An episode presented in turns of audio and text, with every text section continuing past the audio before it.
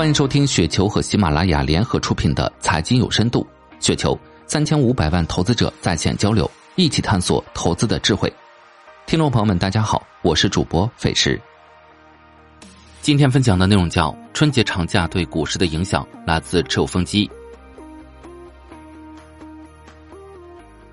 历史上最长记录的指数上证指数已经有三十二年的过节记录了。那么在春节长假前后。股市的涨跌是否有什么规律呢？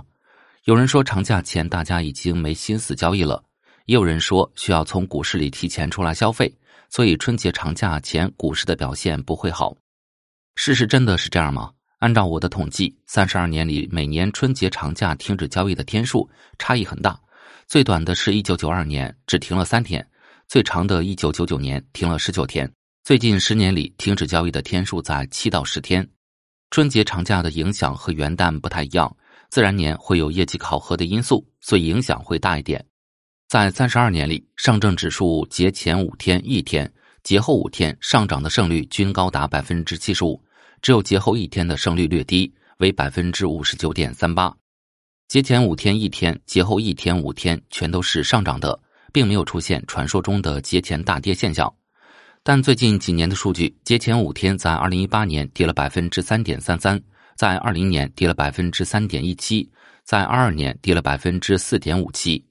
大概是由于静音效应，所以给很多人留下了春节长假前会大跌的印象。其实，二零一八年春节前的大跌是因为当年的熊市，二零年的大跌是因为疫情，都是有特殊情况的。经过了去年一年的下跌，今年的开局是在历年里比较好的。春节长假没有特别的利空，节后相信也不会差。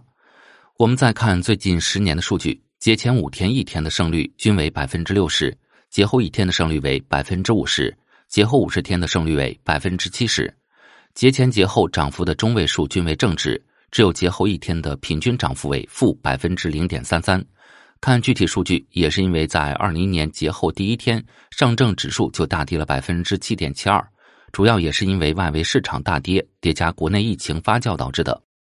虽然三十二年每年一次的数据量并不大，最近十年的数据更少，作为统计数据并不严谨，但至少说明一点：节前因为取钱或者无心恋战导致的价跌，在历史上并不存在，而节后行情可以更乐观。